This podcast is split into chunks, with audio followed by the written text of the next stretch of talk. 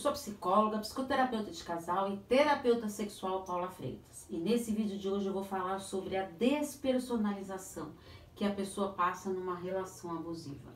Conhece pessoas ou você mesmo está passando por uma situação de relacionamento abusivo? Estou à disposição para os atendimentos online ou presenciais em São Paulo. Para tirar dúvidas sobre é, os atendimentos, é só enviar uma mensagem no meu WhatsApp, no 11 98313 2371, que lá eu te passo todas as informações e aí eu tento entender um pouquinho da sua história.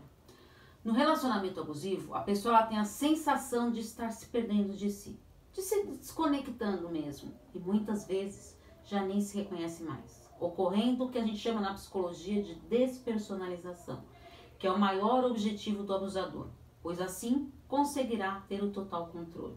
Sem se dar conta, não reconhece mais suas características pessoais e passa a ser conduzida de acordo com o que o outro quer, abandonando a si mesmo.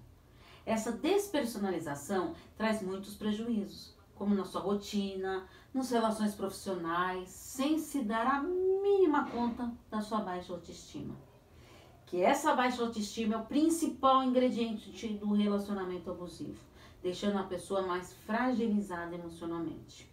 Aproveitando dessa instabilidade e fragilidade emocional, o abusador utiliza de jogos psicológicos, inclusive até de chantagens emocionais, para poder manipular e controlar cada vez mais a vítima.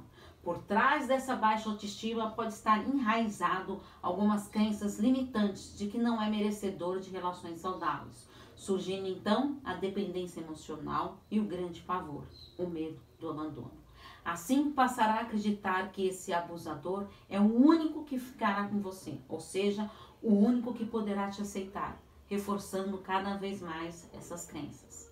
Aproveito para te convidar a se inscrever no canal do YouTube Paula Freitas Psicóloga acompanhar os diversos vídeos que eu tenho sobre relacionamentos abusivos, relacionamentos e psicologia. Muito conteúdo para vocês textos nos meus sites, no Facebook, no, no Instagram, podcast Relacionamentos Psicologia nas maiores plataformas digitais. Os links estão todos na descrição dos vídeos do YouTube. Afinal, quem cuida da mente, cuida da vida. Um grande abraço. Tchau, tchau.